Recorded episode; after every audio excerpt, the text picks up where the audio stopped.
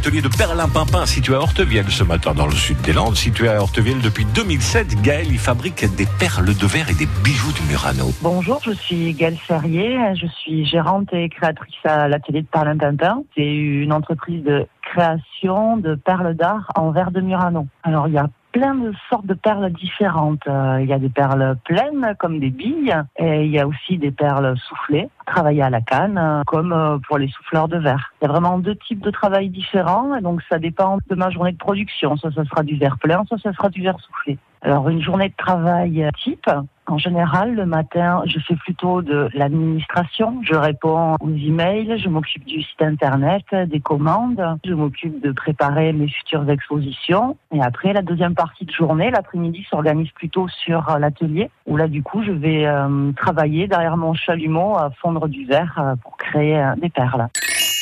Dans ce métier, ce qui me procure le plus de plaisir, c'est vraiment la partie recherche à l'atelier. C'est-à-dire, euh, j'ai une idée en tête euh, de décor et ben, il va falloir le transformer en objet réel. Du coup, la partie intéressante, c'est qu'en général, ben, ça prend des mois, voire des années, à ce que cette idée devienne réalité.